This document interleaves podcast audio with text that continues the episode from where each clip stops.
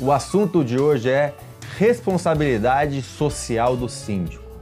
Muito além da responsabilidade descrita no Código Civil, o síndico é líder de uma coletividade. E é esse o assunto que vamos tratar hoje.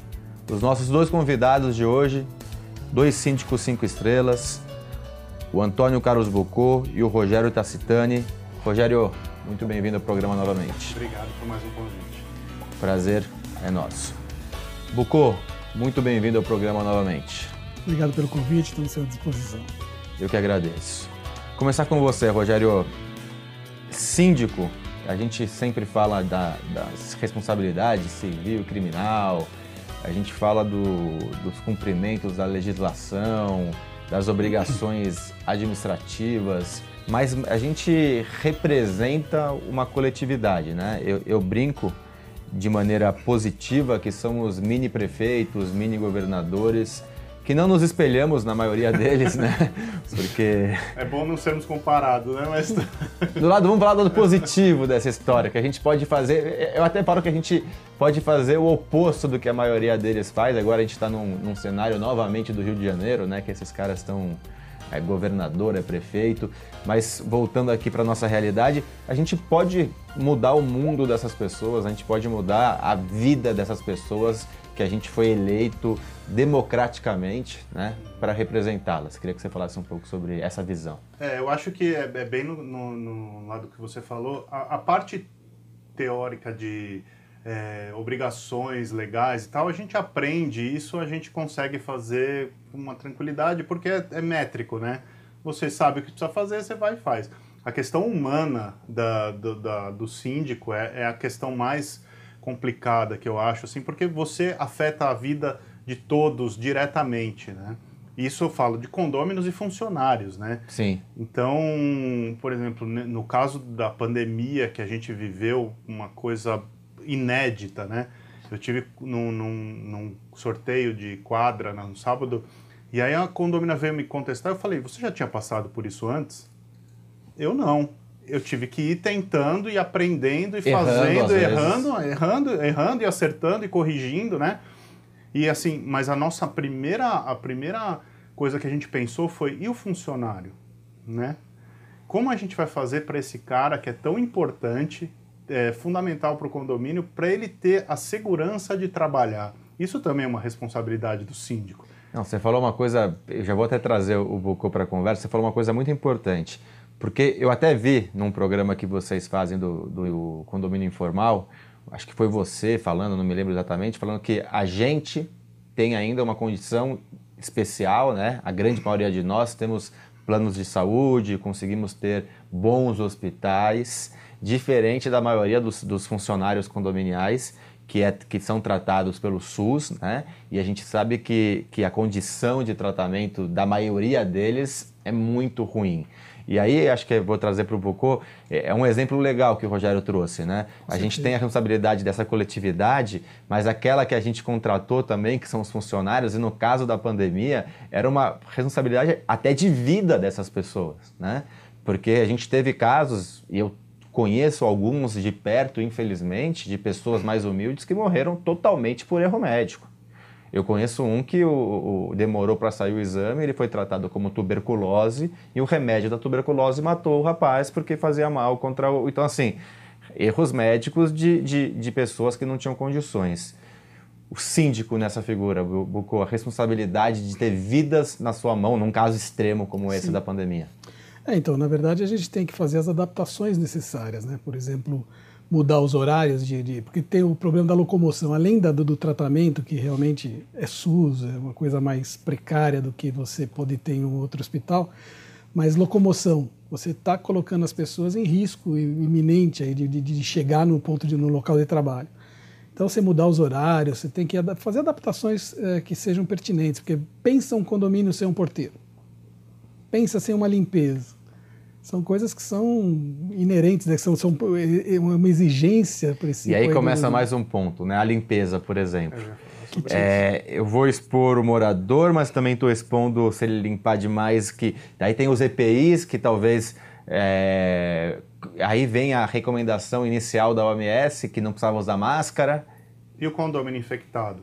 Pois e é. aí? Ele vai gerar lixo, o, o faxineiro tem que manusear esse lixo, o lixeiro tem que manusear esse lixo. São umas variáveis que, assim, no começo você você fala, eu tenho que ir para algum lugar, eu tenho que fazer alguma coisa, eu não posso ficar inerte, né? Não, e aí você pega lá, então vou ler a OMS, aí a OMS cada dia diz uma, uma coisa, coisa diferente. Exatamente. Aí eu vou ver a secretaria do, do meu estado, também cada dia uma coisa. De repente sai algumas, é, até saiu aqui em São Paulo, mas saiu em algumas regiões é, é, do Brasil, praticamente manifestações da prefeitura dizendo, síndico, você faz o que você Se quer. quiser. E, e, mesmo entre os níveis de governo, desculpa Imagina. cortar, entre os níveis de governo, informações conflitantes. O governo federal fala uma coisa, o estadual fala outra, a prefeitura fala outra, e na prática o que a gente vê que funciona é outra, totalmente diferente. E cai na mão do síndico. Exatamente, foi, foi exatamente o que, que aconteceu, porque a gente não tinha um parâmetro, né?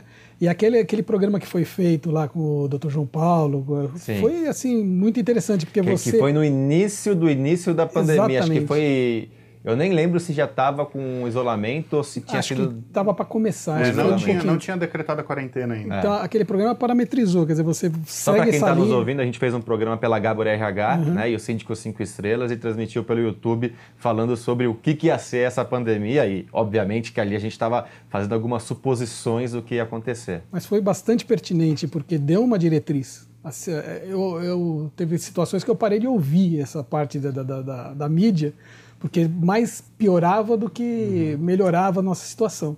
Né? E o engraçado isso é aquele dia e quem, e quem olhar é, é, pode até nos fazer crítica porque a gente fez isso no momento daqui depois de seis uhum. meses é, é mais fácil a gente saber o que aconteceu. Mas a gente, eu lembro que uma coisa muito forte que nós três é, é, colocamos é assim, nesse momento passe por cima de algumas leis, né? E a gente foi muito ousado nesse sentido, uhum. porque ah, que o governo disse que tem que manter o. Meu, esquece, o que importa agora é, é priorizar saúde e segurança. Uhum. Principalmente a trabalhista, que a gente estava falando agora. Quer dizer, teve algumas coisas que você tem que. Né, como é que. Será que seria necessário colocar o funcionário para dormir no, no, no condomínio, Sim. criar algumas, algumas prerrogativas para isso? Quer dizer, tinha que ser adaptado partir para adaptação. E, e, aí, mudando assim um pouquinho, mas tem também relacionado, nessa parte da, da pandemia teve a questão da segurança também, Sim. porque se você abrir demais, ter poucos funcionários, assim, o bandido não está lá na pandemia, né? o bandido está olhando oportunidades, mas independente de pandemia ou não, a questão da segurança, né, é, Rogério? A responsabilidade do síndico com a questão da segurança das vidas das pessoas que tem dentro do. Eu estava saindo do meu prédio outro dia, eu mudei recentemente, e tinha um adolescente, 13, 14 anos, não sei exatamente, ou um pouco menos, é, saindo e o porteiro indagando ele: onde você vai? É, ah, não, estou indo qual? com Uber aqui da frente, mas sua mãe deixou, é, eu vou ligar para sua mãe para confirmar. E coisas que, assim, teoricamente não tem, não tem, obrigação, não tem obrigação nenhuma de fazer. Mas você está vendo uma preocupação que provavelmente isso deve ter partido do síndico, de cuidar da vida humana ali, desse menino que está saindo do prédio e então algumas coisas além do que é responsabilidade do síndico ou do condomínio. É, eu acho que assim, é, tudo que você consegue agregar e trazer mais conforto e mais qualidade de vida para seu, os seus condôminos é sempre um, um plus, né? Você assim, é, você imagina a mãe desse menino se ela não soubesse que o menino estava saindo e aí o porteiro liga e fala assim, ó, oh, senhora, o seu filho está querendo sair, ela vai falar muito obrigada, ela vai ficar agradecida eternamente, né? É, a gente trata muito com isso, principalmente com questão eletrônica, né? É, na, na, hora, hoje em dia com, com aplicativos e com essas coisas, a gente coloca lá a própria mãe é, programa se o filho pode sair sozinho, se uhum. ele não uhum. pode sair sozinho. Porque é, a questão do porteiro, né? Os adolescentes de hoje são muito dependentes, né? É, capaz do porteiro chegar e abordá-lo, ele falar, cuida da sua vida, né? É, até se não for mal educado e humilhar o porteiro, que a gente vê muito também, né?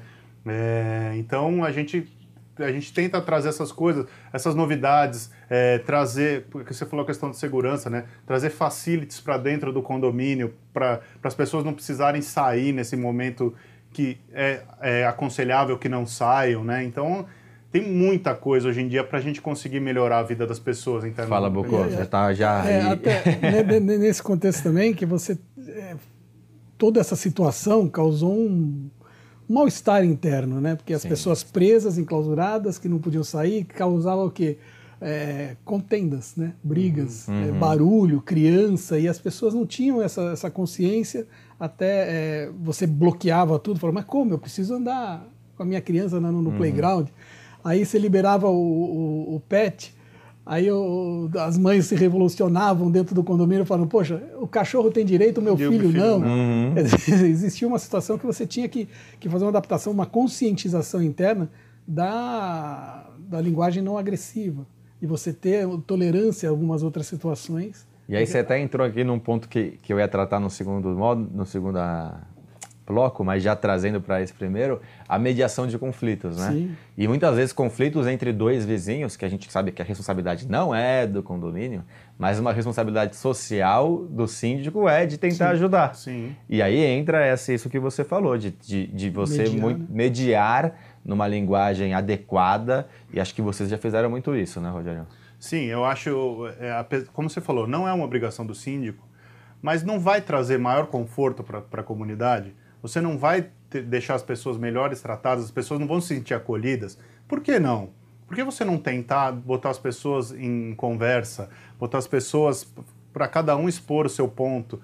Ah, realmente eu estou fazendo barulho, mas eu tenho três filhos e minhas crianças não podem ir na escola, porque a escola está fechada, ou XYZ, então elas.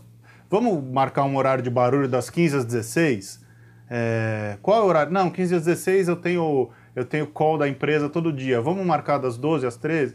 Cara, é, tudo é conversável. É lógico que tem os outliers que você lógico. não consegue chegar, mas assim, mesmo não sendo uma responsabilidade, não custa. Né? É, é, um carinho que você tem pelos, pelos seus condôminos. E aí, aí que é o tema, né? De a gente ser responsável social pelaquela coletividade, né? Uhum. Se a uhum. gente pode ajudar como um, um, facilitador, um mediador, a denominação acho que é o menos importante, né? Uhum. Mas você conseguir que dois vizinhos parem de brigar com horários diferentes, ou com uma conversa, ou com uma denominação. Acho que isso é, é, é muito bacana, né, Bucô? Você... Chega num consenso, né? E é gratificante, né? Claro. Você melhorar a vida de duas famílias aqui, que podem chegar até o extremo. A gente tem extremos de pessoas que mataram outros. Né? A gente teve um caso há uns três anos atrás em Alphaville, que o vizinho de baixo subiu e matou a vizinha de cima porque ela andava de salto à noite em casa. E eu já tive um, um, uma vizinha que andava de salto a noite inteira em casa e dá vontade de matar. Eu não mataria, mas dá vontade. Porque você fala, não é possível, essa interfona, cara, matou na minha casa, eu faço o que eu quero. Pô, ficar andando de salto duas horas da manhã e, é complicado. Não, né? Nós tivemos casos de condôminos que foram às vezes de fato. Não mataram, mas eles saíram na porrada na, na, na garagem do prédio por conta de barulho. Então, né? Se a gente é... puder evitar, né? Se a gente conseguir fazer uma ação preventiva. Não ou... necessariamente você vai conseguir resolver o problema, mas assim, só de você tentar. Se você tentar três e uma você conseguir, vai Sim. ser extremamente gratificante. Vai ser uma coisa assim que você vai falar. Putz, eu, eu. E você, para você também vai ser melhor, porque você vai trazer paz para sua administração. É, esse trabalho de conscientização ele potencializou agora na época da pandemia, mas ela deve ser feita sempre. Exatamente. Porque conflito você vai viver eternamente. Porque... E cada vez mais com home office. Sim, então agora que é. as pessoas vão. Eu quero tratar no segundo módulo sobre é, integração da coletividade então, festas, fazer com que a coletividade viva entre, entre eles, festas de Dia dos Pais, Dia das Mães, festa junina. Quero falar sobre a região. O que a gente pode fazer para a região onde o condomínio está inserido? A gente consegue ajudar essa coletividade um pouco estendida, os funcionários um pouco as dificuldades que os funcionários têm e como que a gente pode é, é, dar um suporte para algumas dificuldades que esses funcionários têm. E por último, a gente fazendo tudo isso, a culpa ainda é do síndico. Né? Sim, sempre. a gente faz tudo isso, ou vocês fazem tudo isso, e quando tem um erro, porque vocês sempre vão errar, todo líder erra, claro. todo, todo é, é pessoa que está à frente de uma coletividade vai ter erro, a gente tem que buscar ter o menor número de erros possíveis, mas a culpa sempre é do síndico. Mesmo quando a coisa sai certa, tem alguém que dá uma olhada. Isso também é um pouco difícil de engolir, porque você se envolve tanto e tenta fazer tanto e ouve aquele, ouve aquele dedo na cara é. apontado para vocês. E você que está em casa terá essas respostas, esse bate-papo muito interessante sobre a responsabilidade social do síndico no segundo bloco. Até sexta-feira.